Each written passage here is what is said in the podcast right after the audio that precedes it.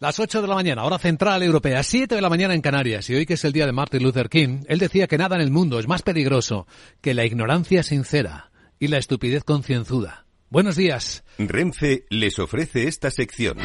Dicen los futuros ya que las bolsas de Europa van a estrenar la semana con subidas muy ligeras, sin apenas tendencia. Dos décimas. Y bajando la tensión, el futuro del Eurostox está en los 4.167 puntos. Vemos cómo el futuro del mercado español empieza a negociarse ahora mismo con una subida de 17 puntos. Son dos décimas también en los 8.900. Y vemos cómo el futuro americano, aunque no hay sesión en Wall Street por la fiesta, de Luther King está prácticamente plano con una mini bajada de dos puntos en 4015. Vemos también cómo ha habido bajada en la bolsa de Tokio superior al 1% por un dato de inflación de precios al productor disparado al 10,2%. Esto en japonés es tremendo. Y vemos cómo los mercados de Asia vienen mixtos. Justo cuando comienza el foro de Davos con el ritual habitual la pasada semana mapas de riesgos, ahora protestas, sobre todo de las ONGs que creen que se acumula demasiada riqueza a mano de los ricos. Al tiempo que aumentan las desigualdades, nos vamos a ocupar de ello y vamos a analizar la coyuntura con Jordi Sevilla.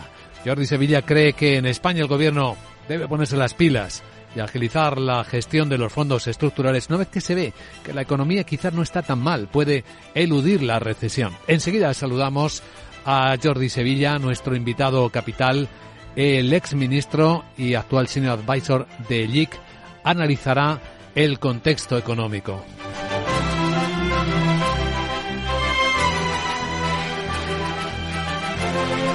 Capital, la bolsa y la vida con Luis Vicente Muñoz. Y tras él en la gran tertulia de la economía con María José Villanueva, Julián Salcedo y Fernando Zunzunegui daremos contexto a las historias que hoy despiertan la economía y que traen más focos de la actualidad. Con ellos iremos hasta el comienzo de los mercados, en los que no solo miraremos las bolsas, sino también el impacto importante que está teniendo ese ligero enfriamiento de la inflación americana en el dólar. Su bajada está dando alas a monedas de todo el mundo, rebotes fuertes en el yen, también en el dólar que está marcando ahora mismo en las pantallas de XTV un cambio de 1,0840 dólares por euro y hasta el Bitcoin con la mayor subida desde la pandemia. Una subida que le eleva a 21.100 dólares ahora mismo en las pantallas en conjunto desde que comenzara el año, más de un 10%.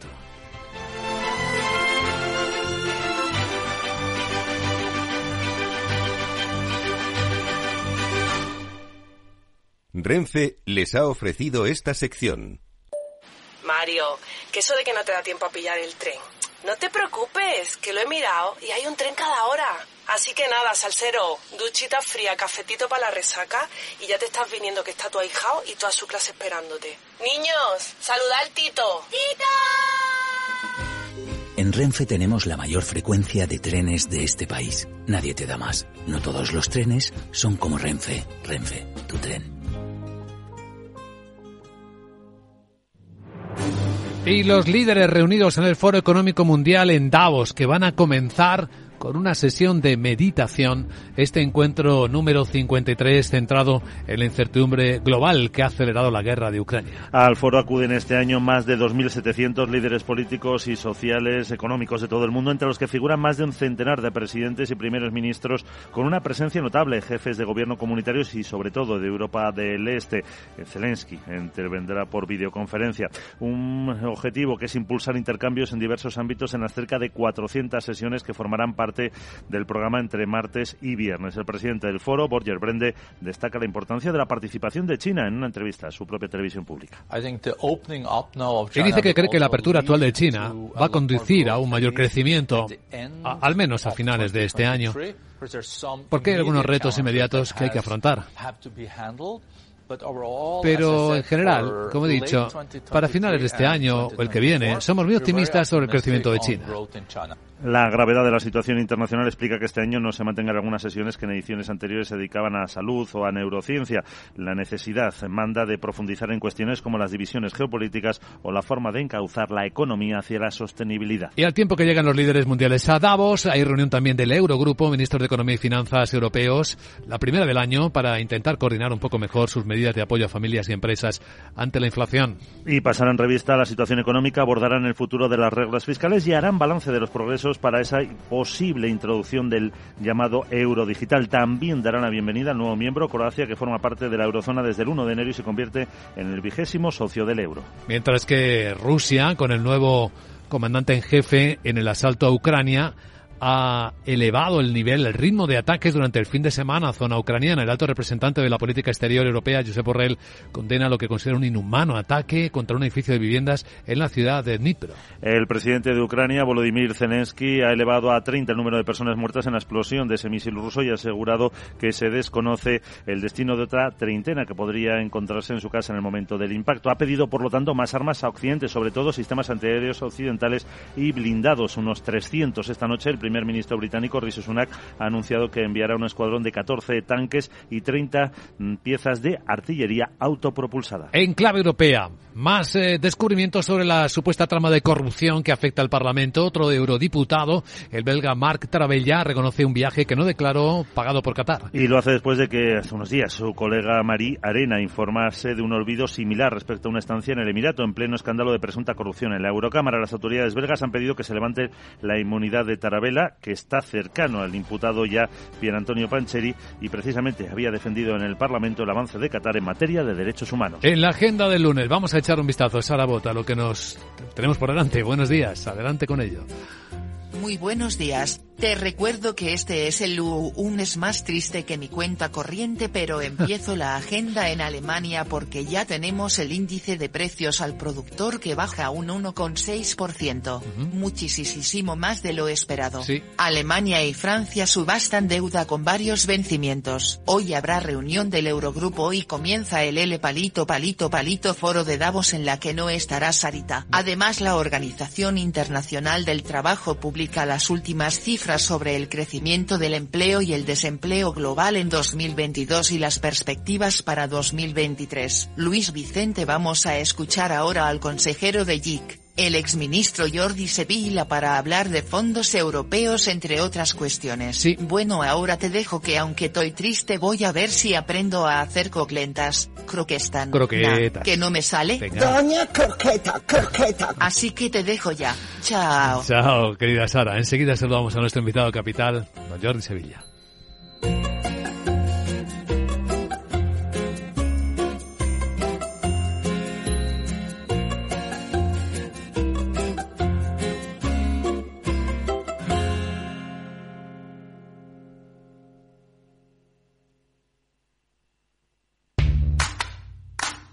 ¿Qué tiene que ver IG con Societe General? Pues desde hoy mucho. Lanzamos los multis, productos cotizados emitidos por Societe General, disponibles a través de nuestra plataforma de trading. Elige el apalancamiento con el que estés más cómodo y multiplica tu exposición a los mercados financieros. Esos son los multis. Tú decides. Sé el primero en operar con ellos. Más información en IG.com. Los productos cotizados son instrumentos financieros complejos. Operar con estos productos implica un alto riesgo de perder el dinero rápidamente. MSX International, empresa de automoción y movilidad, les ofrece la información del tráfico. En conexión con la DGT, Alejandro Martín, buenos días.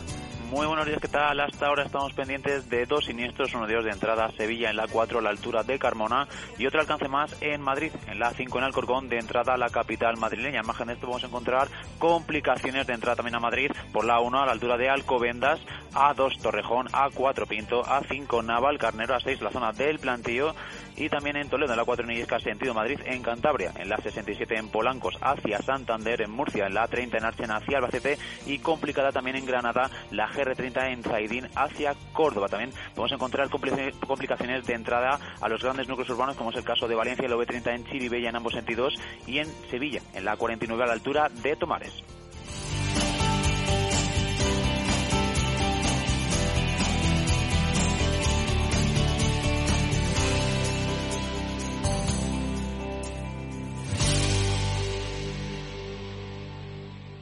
MSX International, empresa líder del sector de la automoción, les ha ofrecido la información del tráfico y les desea cautela con sus vehículos. Capital Radio. Escucha lo que viene. En tiempos de incertidumbre, nuestra fortaleza es la estabilidad. En Nordea, pensamos que el equilibrio, la fiabilidad y la experiencia importan. Nuestra estrategia Stable Return muestra un sólido comportamiento en el largo plazo para sus inversiones. Invierta en estabilidad. Invierta en tranquilidad. Descubra más en nordea.es.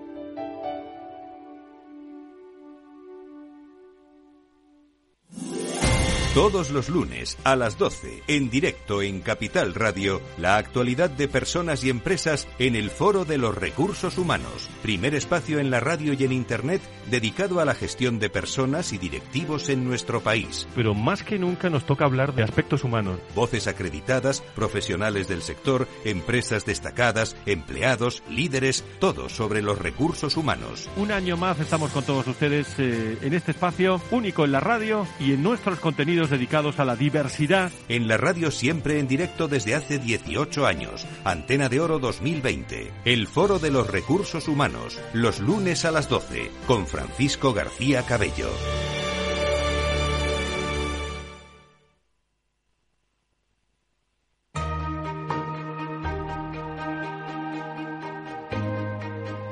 La entrevista capital.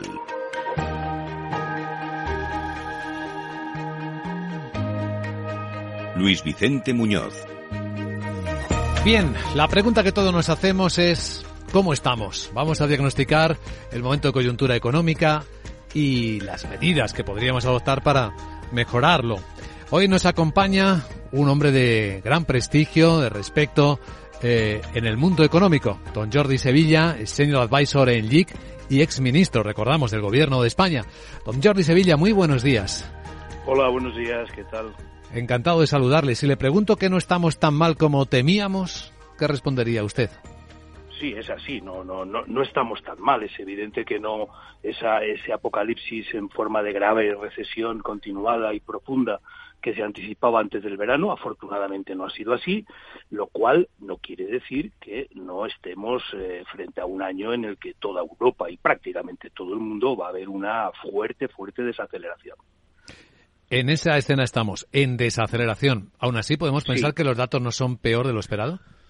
No, vamos a ver, yo, eh, los datos, todas las previsiones se han cambiado tanto a lo largo del 22, intuyo que se van a cambiar tanto a lo largo del 23, porque la incertidumbre es tan grande que hay que cogerlo todo con un poquito de pinzas. Pero en este momento, con los datos y las proyecciones eh, que hacen, en fin, los organismos serios, pues hombre, va a ser un año complicado para, para la Unión Europea, donde la inflación va a seguir siendo el principal estigma y el principal problema, pero donde a pesar de todo, España va a crecer más que la media de la eurozona, nuestra inflación va a ser un poquito más baja que la media de la eurozona y, lo que a mí me parece más importante, por primera vez en nuestra historia democrática, eh, en, ante una fuerte desaceleración de la economía, no va a subir de manera espectacular el paro. ¿no? Yo creo que son tres cambios importantes de respecto al comportamiento de la economía española en relación con otras crisis. ¿no? ¿Tendrá esto algo que ver también en cómo ha cambiado la economía española en los últimos años? Por ejemplo, el sector exterior, quizás, ¿no? Yo creo que sí. De hecho, eh, el mantenimiento de un superávit externo es una constante desde por lo menos la crisis del 2008, que ya fue una gran novedad.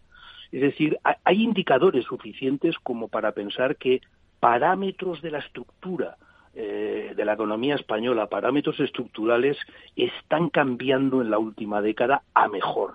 Y yo creo que esos son datos eh, que debemos de valorar como, como positivos. Dicho eso, si este año hemos cerrado en torno al 5 por, el año pasado, en torno al 5% de crecimiento y en 2023 bajaremos al 1 o al 1,5, pues es evidente que va a haber una desaceleración y posiblemente este primer trimestre no sea muy bullante porque venimos con muy poca inercia de crecimiento del año del año pasado. Dicho eso, los primeros datos del primer trimestre seguramente no serán buenos, pero remontaremos a lo largo a lo largo del año hasta alcanzar ese uno, uno y medio de crecimiento que en este momento y con los datos que tenemos la mayoría de las previsiones apuntan. Si ese es el crecimiento, don Jordi Sevilla, y la inflación se mantiene alta, estamos en deflación. Esto es malo para la gente de a pie. ¿eh? Sí, sí, es verdad. a mí lo que más me preocupa, bueno, a mí ya, ya todo el mundo eh, que sabe de estas cosas, eh, la inflación, ¿no? Porque es verdad que la inflación ya está bajando en toda Europa y en Estados Unidos también, pero se mantiene todavía eh, muy elevada y con ese desacople que se ha producido entre lo que se llama la subyacente y la, y la inflación normal. Y esto tiene dos efectos muy negativos. En primer lugar, incrementa la desigualdad social, que es un tema no menor en un contexto en el que los populismos siguen determinando el grado de democracia que existe en, nuestras, en nuestros países, y por otra parte, eh, resta capacidad de crecimiento a la economía española, dado que el mayor vector de crecimiento, que es el consumo de las familias, pues se ve mermado porque las muchas familias, sobre todo las, la, mitad de las rentas medias y bajas, está perdiendo poder adquisitivo de una manera bastante sensible. Sin embargo, parece aceptarlo con mayor resignación la sociedad española que otras europeas o del mundo, donde las protestas sociales, la inconformidad se ponen más de manifiesto. ¿No le llama la atención? Bueno, sí, de momento al menos, ¿no? Yo creo que empieza, por ejemplo, a aparecer suficientes datos en el sentido de que lo que nos temíamos como la llamada segunda ronda de la inflación en torno a una espiral salarios-precios, pues empieza a convertir en una espiral beneficios-precios. Y eso eh, empieza a haber datos que apuntan en esa, resisten mejor eh, los beneficios que los salarios a la inflación y eso, bueno, puede eh, reactivar eh, los conflictos sociales en cuanto empiecen, dado que no hemos tenido el paraguas del, pacto de rentas, en cuanto empiecen a negociarse los convenios colectivos. A mí en esa línea lo he dicho y me parece que la oferta que hizo eh, el secretario general de Comisiones Obreras de vincular el crecimiento de los salarios a las expectativas de crecimiento de los beneficios de las empresas me parece muy sensato en este momento y debería de debería de adoptarse como regla general de, negociación colectiva este año. Hmm. ¿Cómo responder a esta circunstancia? Fíjese que en Davos los líderes reunidos van a comenzar con una sesión de meditación. Si usted estuviese en el gobierno de España, ¿cómo respondería? Bueno, yo creo que se están haciendo las cosas que todo el mundo está haciendo, lo cual no sé si es bueno o malo, pero hombre, es raro pensar que todo el mundo se equivoca, ¿no?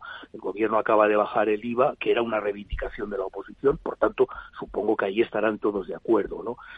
Yo, creo que eso tiene más impacto, en fin, de chapa y pintura que de, que de efecto real de combate contra la inflación. Yo creo que la inflación que tenemos en Europa es una inflación de ofertas, una inflación porque ha subido el precio del gas y eso complica como consecuencia de la, guerra de Ucrania también eh, la subida del precio de los alimentos.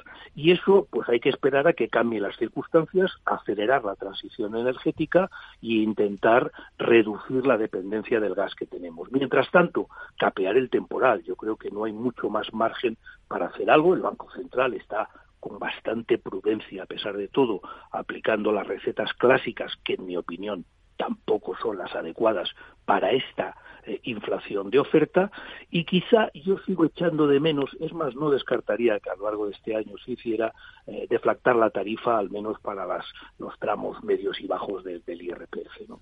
Como también estaba pidiendo la oposición el año pasado. Efectivamente, efectivamente. Hay es una propuesta que hizo Fijo. Hay un elemento eh, clave en la expectativa de resiliencia de la economía española y son los fondos Next Generation y la agilidad o no con las que con los que lo está aplicando el gobierno. ¿Cuál es su opinión? Yo creo que, es mejorable, claramente, claramente es mejorable. Creo que se han burocratizado mucho. Creo que nos hemos empeñado en, casar a martillazos los Next Generation como con la ley de contratos tradicional y, corremos el riesgo de que acaben siendo eh, fondos estructurales, es decir, que vengan bien, pero mm, perdamos en el camino ese carácter disruptivo que tenía sobre todo los PERTES. Eh, yo espero de todas maneras que este año, en fin, llegarán necesariamente eh, los fondos a, verse, a verse realmente en la actividad y en las empresas. Creo que va a ser uno de los de los vectores que va a estar empujando el crecimiento este año, junto con el turismo, que creo que mantiene un vigor bastante encomiable. Usted conoce bien las administraciones públicas. ¿Qué cambiaría para que se pudiese agilizar la ejecución de los fondos Next Generation, las inversiones? Creo que teníamos que haber aprovechado el decreto ley aquel que se hizo para, para, para regular los Next Generation para cambiar un poco o más de lo que se hizo entonces el procedimiento administrativo de gestión y tramitación de estas normas. ¿no? Estamos, nos encontramos con demasiadas eh, disrupciones como es esto o como son las inversiones en renovables que al final acaban chocando con la marasma burocrática pensada para otras circunstancias y pensada para otro tipo de inversiones. ¿no? Yo creo que ese desacople entre lo que la realidad nos está imponiendo eh, y, la, y la, digamos, eh, es que es que esquematismo demasiado eh, rígido de las administraciones está siendo hoy un, elemento en fin muy, muy, negativo y como yo digo muchas veces nos hace ir por ahí con el coche pero con el con el con el freno de mano puesto no eh, y de medidas de apoyo a las familias y a las empresas nuevas. Fíjense que hoy los ministros del Eurogrupo van a intentar coordinarlas entre los países europeos. Eh, ¿Qué más haría o qué dejaría de hacer? Bueno, yo creo que es un problema de, hombre, pues a lo mejor haber rebajado algo más el IVA en algunos, en algunos medicamentos, en algunos alimentos, creo que se podía haber incluido la carne y el pescado, quizá el, en el, el, cheque este de 200 euros, pues haberlo subido, y yo sigo creyendo que la gran medida, si lo que queremos es concentrar y focalizar las ayudas en quien más lo necesita, que es una de las reglas que en este momento está defendiendo todos los organismos internacionales, yo sigo creyendo que una deflactación de la tarifa del IRPF a las rentas medias y bajas eh, sería un paso eh, importante para, para reducir esa desigualdad social y mejorar el poder adquisitivo de una parte muy importante de nuestras familias que va directamente al PIB, va directamente a incrementar el PIB. Reflexiones muy oportunas en este momento que agradecemos comparta hoy en Capital Radio don Jordi Sevilla, Senior Advisor en LIC. Gracias, señor Sevilla. Le deseamos un buen día, una buena semana. Igualmente, un honor.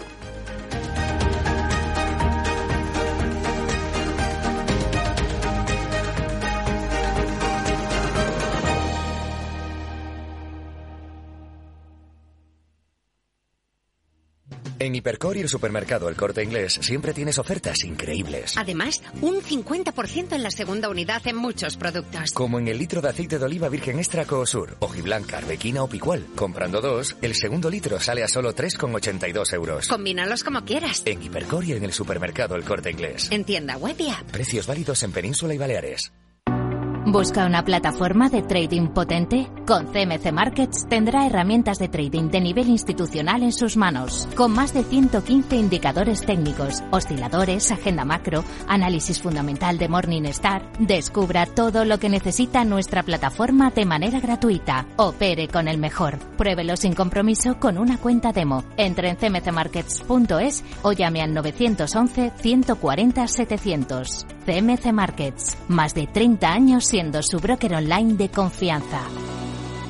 Los CFD son instrumentos complejos y están asociados a un riesgo elevado de perder dinero rápidamente debido al apalancamiento. El 77% de las cuentas de inversores minoristas pierden dinero en la comercialización con CFDs con este proveedor. Debe considerar si comprende el funcionamiento de los CFDs y si puede permitirse asumir un riesgo elevado de perder su dinero. Si quieres conocer mejor las empresas con las que trabajas, empieza por Informa. Compruébalo con tres informes gratis, el nuestro para que nos conozcas más y los dos que tú elijas para tu negocio. Solicítalos ya en Informa.es. Informa, líder en información empresarial.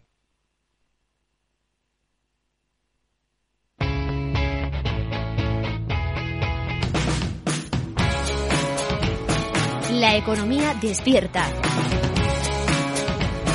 Capital Radio.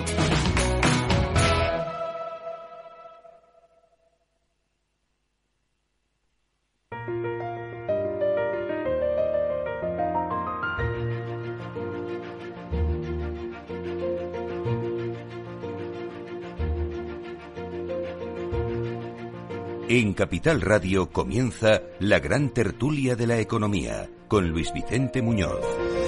Vamos a dar contexto a las historias con las que empezamos la semana. Hoy nos acompañan en Capital Radio Fernando Zunzunegui, abogado y profesor. ¿Cómo estás, Fernando? Muy bien, estupendamente. Ya una semana fría, parece ser. Fría, que empieza con el Blue Monday, esto de las efemérides. curiosas. Eh, María José Villanueva, que es consultora de salud y farma y miembro de la Asociación Española de Ejecutivas y Consejeras EGECON. ¿Cómo estás, María José?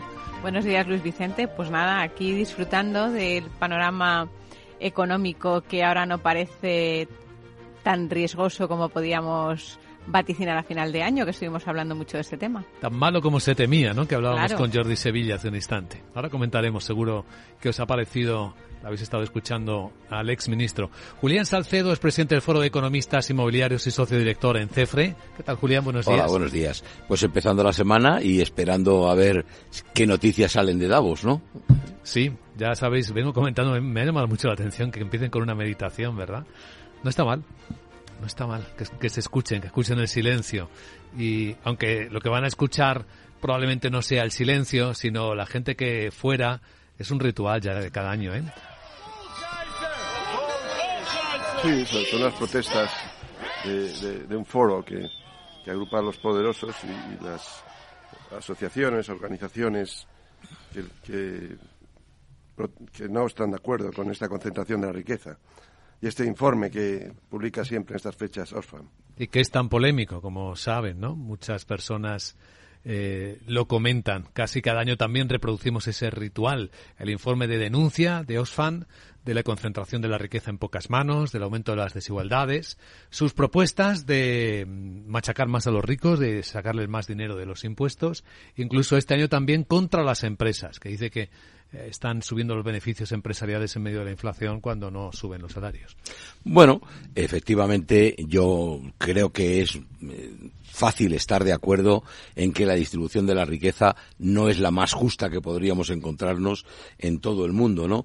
Eh, y, y ahí hay que distinguir en que eh, da igual si son economías eh, de corte capitalista, de mercado, como si son economías eh, centralizadas de tipo, no sé si comunista o socialista como China. También en China la, la riqueza está muy mal distribuida, ¿verdad?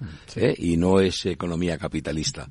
es difícil, es difícil, pero yo sí que creo que, eh, eh, digamos, eh, a nivel mundial debería de encontrarse algún acuerdo, un acuerdo social, aquella idea parecida a la del contrato social de Rousseau hace tanto, tanto tiempo, tantos siglos, en el cual encontrar algún modo que efectivamente la riqueza no estuviera tan mal distribuida y de alguna manera pudiera ayudarse sobre todo a los países más desfavorecidos, que son por otro lado los que más están creciendo en población.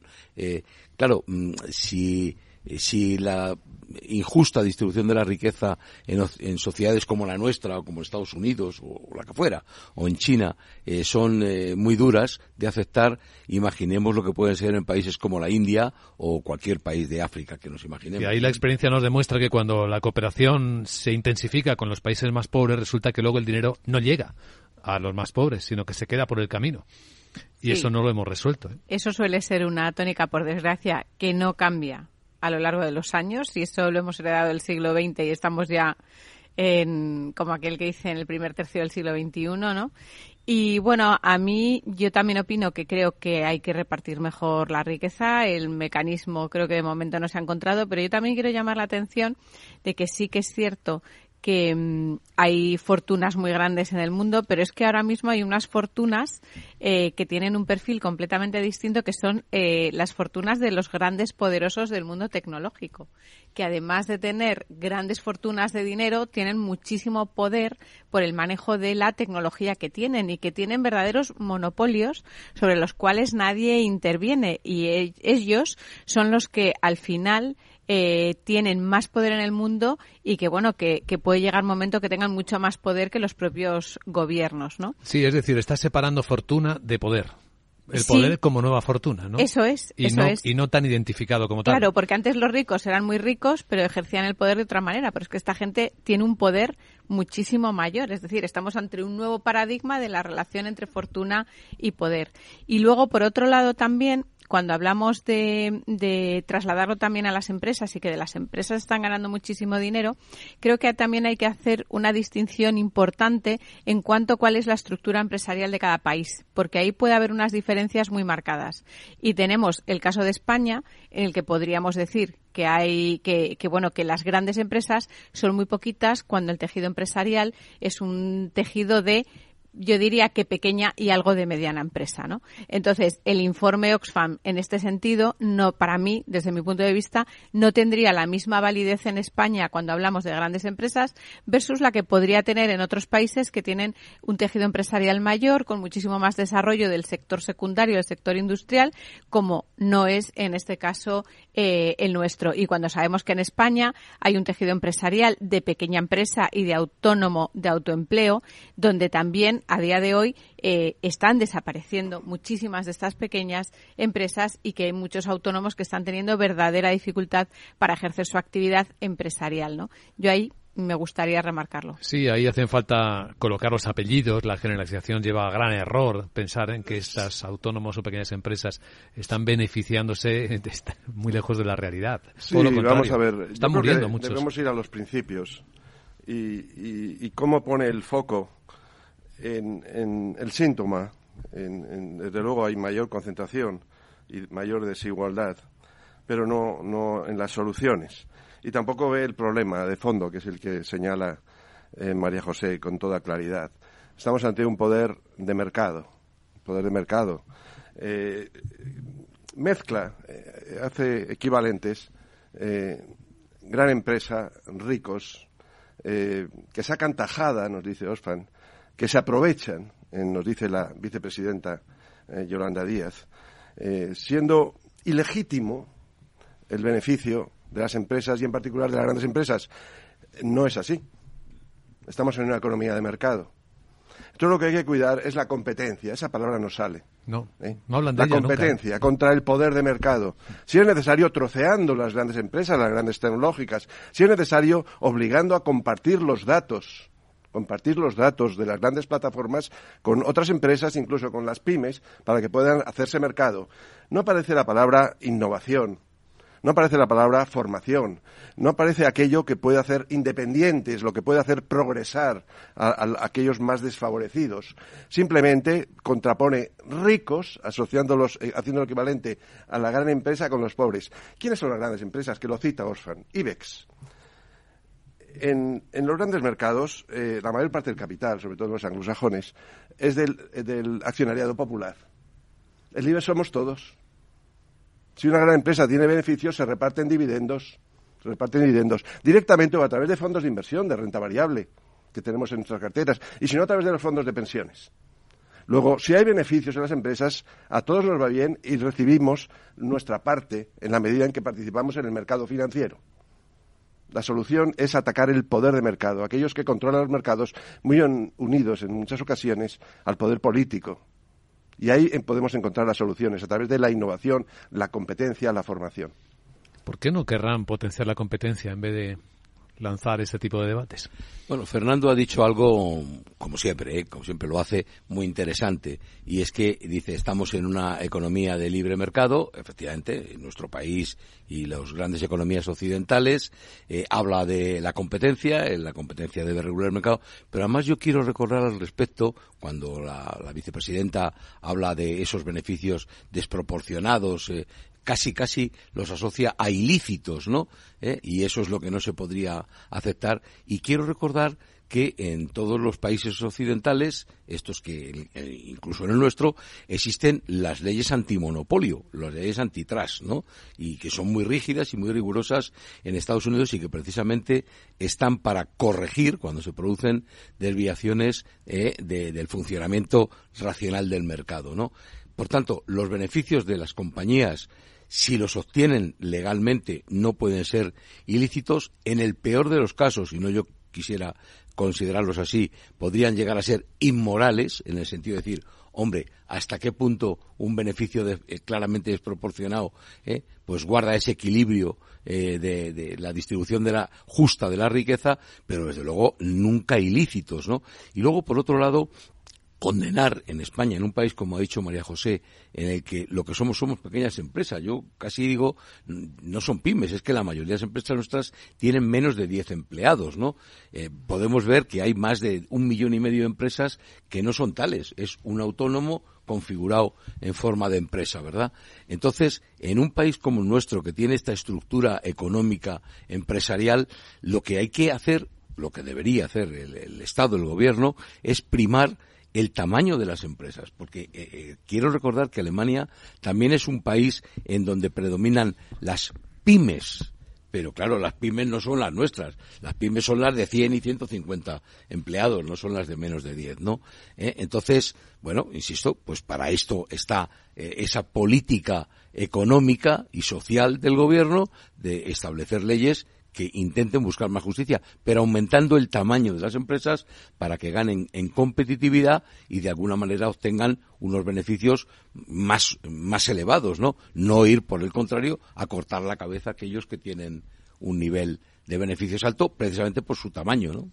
Yo em, quiero, para mí eso es un juego emocional que se ejerce con la población, que lo que va es a, establecer una, división entre la población que no tiene que tener sentido y esa división se ejerce emocionalmente a través de la victimización.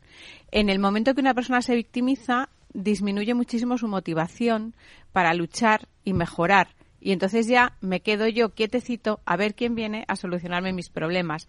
Eso, al final, eh, no beneficia de ninguna manera a lo que es el crecimiento económico de un país, a la creación de empleo. Y si a eso unimos lo que es la subida de los impuestos a las empresas por su eh, por su acción como empresa, es decir, por su negocio, pero también la penalización que tiene cada vez más, más grande por tener trabajadores, por los costes que le suponen los trabajadores, pues entonces estamos metiéndonos en un círculo vicioso muy peligroso. A las personas no hay que victimizarlas. A las personas lo que hay que darles es soluciones y lo que hay que darles es trabajo. Pero para eso no tenemos que buscar al enemigo en los empresarios. Para eso los gobiernos tienen que buscar a los empresarios como aliados. Y los gobiernos europeos que lo han hecho durante años y que han creado la sociedad del bienestar y que nosotros cuando asumimos la democracia queríamos parecernos a ellos y ha sido el objetivo de los gobiernos españoles durante muchísimo tiempo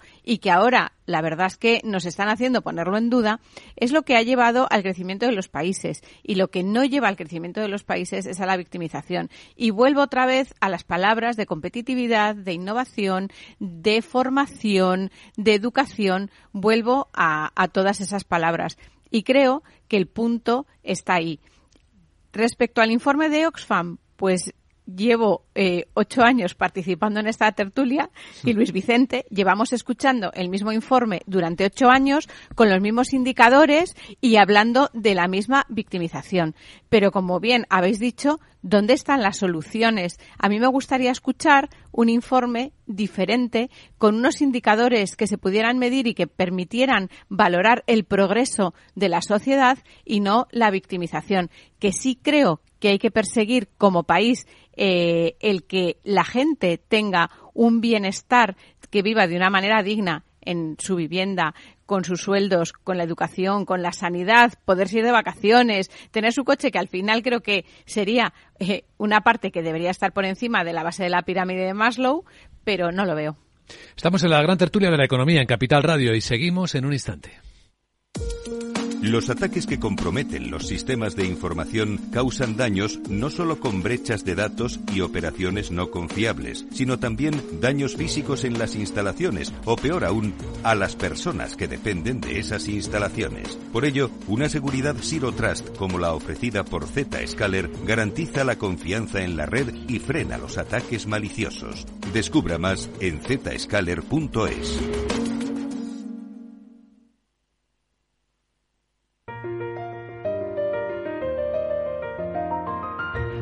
La gran tertulia de la economía, solo en Capital Radio. ¿Que ¿Cómo van a abrir las bolsas este lunes? ¿Que ¿Cómo va a empezar la semana? Pues con poquita tendencia, eso sí, en positivo. Por lo menos es lo que apunta el futuro del Eurostox, una subida de dos décimas. Está el Eurostox en los 4.166. El IBEX, el futuro del IBEX sube igual, dos décimas, 22 puntos está en 8.905. Y el futuro americano, hoy una sesión en Wall Street, es el día de Martin Luther King, pero está activo el futuro y está muy plano, el SP en 4.014, después de acabar bien la semana con el dato de inflación que mostraba un poquito de enfriamiento. Estamos viendo las pantallas de XTV. Si inviertes en bolsa, esto te interesa. XTB tiene la mejor tarifa del mercado para comprar y vender acciones y ETFs. No pagues comisiones hasta 100.000 euros al mes. Si inviertes en bolsa o quieres empezar, más sencillo imposible. Entras en xtb.com, abres una cuenta online y en menos de 5 minutos compra y vende acciones sin comisiones. Además, te atendemos 24 horas al día. ¿A qué esperas? Más de 500.000 clientes ya confían en xtb.com. Un broker, muchas posibilidades. xtb.com. A partir de 100.000 euros al mes, la comisión es 0,2%, mínimo 10 euros. Invertir implica riesgos.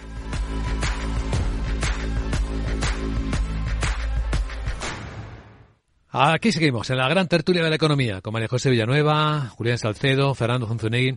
Habéis escuchado con atención a Jordi Sevilla, ¿verdad, al exministro? ¿Algún comentario, por cierto, que no hemos eh, dicho pues nada si me lo permite, sí. Claro. Eh, eh, eh, me ha parecido entenderle, eh, vamos, creo que lo ha dicho muy claramente, que él, a pesar de que veía que la economía española en concreto eh, estaba en una clara desaceleración y que eh, efectivamente los primeros trimestres serían malos, pero que luego al final llegaríamos a alcanzar ese objetivo del 1,1 y medio, también decía que en Europa él no veía un riesgo claro de que eh, esta crisis económica eh, motivada por la inflación y por el shock de oferta, eh, lo, lo ha achacado todos los males, me ha parecido entender, todos los males que estamos sufriendo a, un shock de oferta, eh, que no lo veía.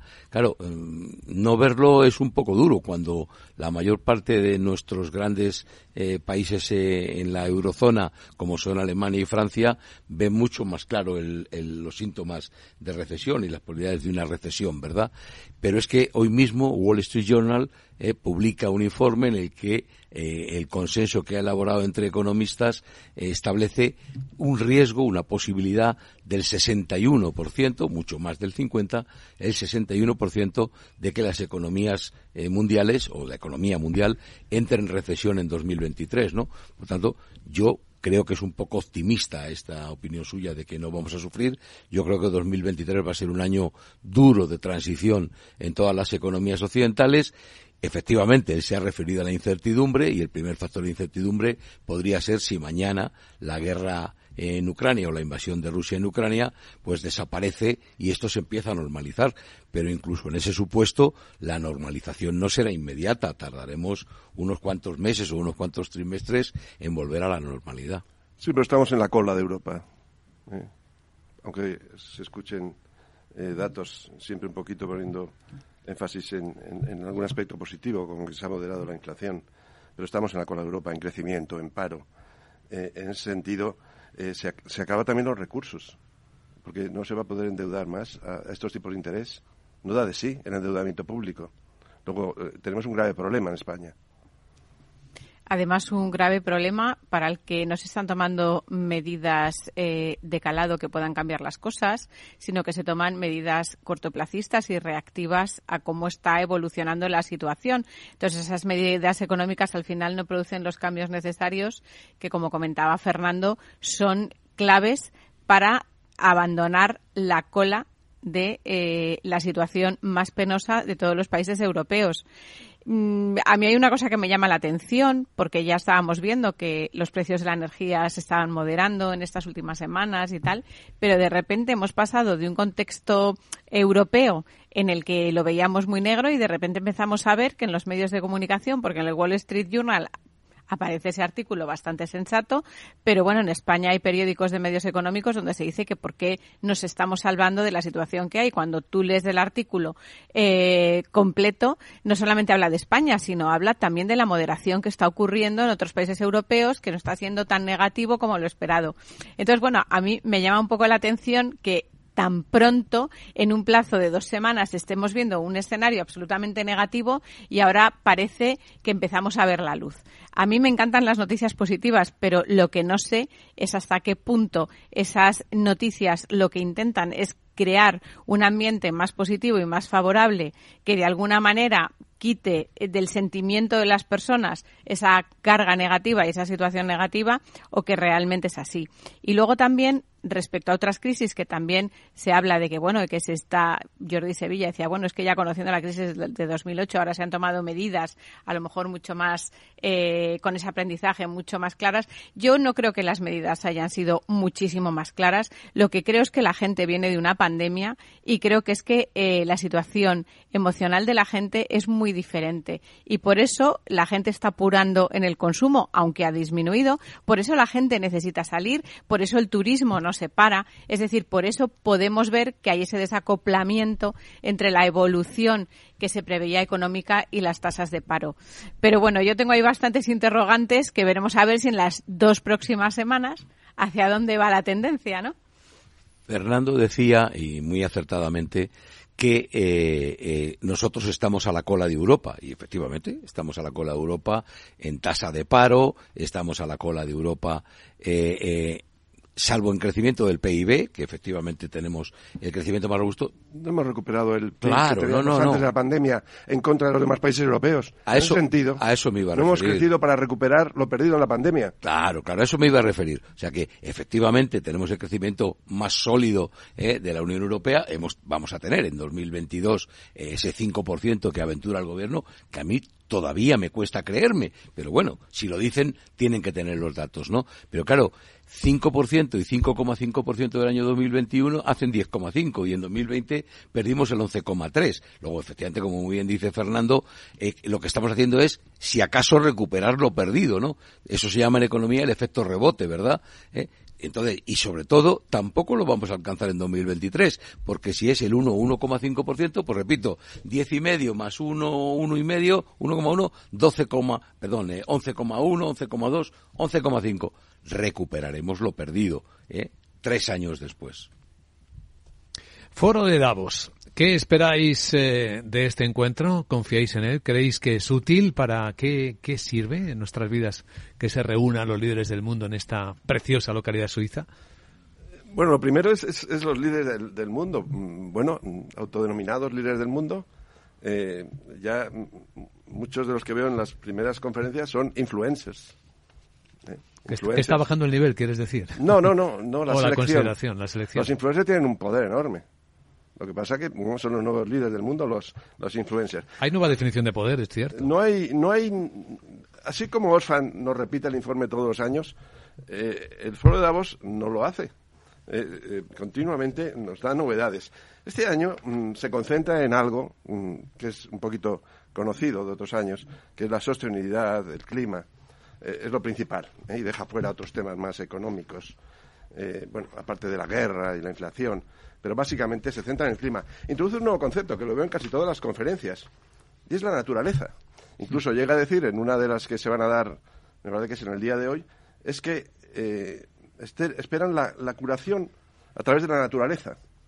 Eh, esto ya, esto ya es, sorprendente, es decir, vamos a ver, eh, apelan a la naturaleza y, y, quienes van a decir lo natural son ellos. A mí me recuerda cuando empecé la carrera de Derecho que había una asignatura que era Derecho Natural. Sí, señor. Derecho natural. Entonces estamos en la economía natural. Pero ¿qué es la economía natural? La que nos dice Davos. ¿Y qué es lo que nos dice Davos? La naturaleza. Esto es intentar ser Dios. Yo creo que se han pasado en este sentido. Además, yo creo que eh, han dicho, nos vamos a centrar en determinados temas en más profundidad y vamos a dejar de tratar otros. Y resulta que, por ejemplo, la salud mental es uno de los problemas que abandona Davos. Y yo digo, pero vamos a ver, si las noticias que tenemos es que tenemos un gran problema de salud mental y además lo tenemos en generaciones muy jóvenes que estamos viendo que hay generaciones jóvenes que no toleran la frustración y que cosas que antes se aceptaban eh, psicológicamente de una manera dentro de la normalidad, ahora hay que recurrir a los especialistas en salud mental para que me ayuden a superar esto. Es decir, tenemos por otra parte todo lo que es el, consumo de los opiáceos, tenemos el consumo de diferentes tipos de drogas, es decir, la necesidad de evasión que tiene eh, la población joven y bueno, y eso no quiere decir que otros tramos de edad no lo necesiten, ¿eh? pero me refiero con una perspectiva de futuro, que quizás Davos puede hablar de presente y futuro, porque se va a hablar de la sostenibilidad. Entonces, y resulta que de eso no van a hablar, es decir, los pilares de nuestra sociedad, que somos las personas y la salud mental, lo sacan de la ecuación y se ponen a hablar de, como ha dicho Fernando, la naturaleza. Que hablando de naturaleza, me gustaría también hoy recomendar un artículo que creo que viene en El Economista, que habla de cómo la eh, ganadería española lidera la transformación hacia la sostenibilidad. Creo que es un artículo que hay que leer porque nos tenemos que quitar el sombrero eh, con nuestro Ministerio de Agricultura y con todos los sectores relacionados con la ganadería que están apoyando y que están invirtiendo mucho dinero en una situación económica complicada para ellos para conseguir esto. Bueno, pues nuestra gran tertulia de la economía ha tratado hoy sobre los temas importantes con los que comenzamos la semana. En Davos, por completar eh, lo que comentabais, se habla de la competencia frente a la colaboración o cómo replantear la manera en la que las empresas innovan y crecen ahora. Quizá ya no sea competencia, sino colaboración. Es un mundo diferente, en cierto modo. Fernando Zunzunegui, María José Villanueva, Julián Salcedo, gracias por acompañarnos y buen día, buena semana. Buena semana. Gracias, feliz semana.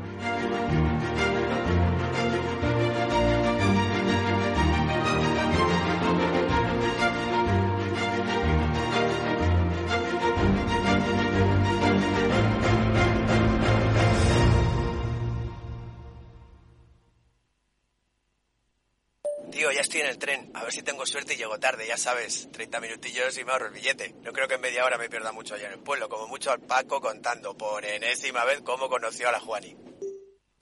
Con el compromiso Renfe de puntualidad, si tu tren AVE se retrasa más de 15 minutos, te devolvemos el 50% y el 100% si se retrasa más de 30. Normal que alguno prefiera llegar tarde. Nadie te da más. No todos los trenes son como Renfe. Renfe, tu tren. ¿Te interesa la bolsa? Compra y vende acciones o ETF sin comisiones hasta 100.000 euros al mes. ¿Has oído bien? Sin comisiones. Más de 550.000 clientes ya confían en XTB. Abre tu cuenta totalmente online. Un broker, muchas posibilidades. XTB.com. A partir de 100.000 euros al mes, comisión del 0,2%, mínimo 10 euros. Invertir implica riesgos.